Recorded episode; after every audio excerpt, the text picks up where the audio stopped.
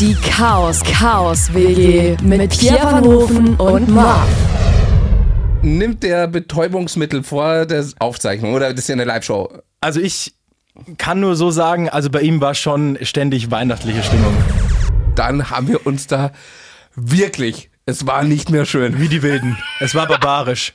Es war eine Katastrophe biblischen Ausmaßes, was in dieser Nacht passiert ist. Wir haben uns so, aber so die Lichter ausgeschossen.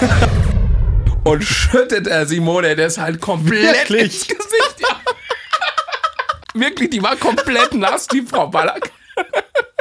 Voll mit Weizenbier. Die Chaos WG mit Pierre van Hofen und Marv. Neue Folgen gibt es jeden Donnerstag, überall, wo es Podcasts gibt.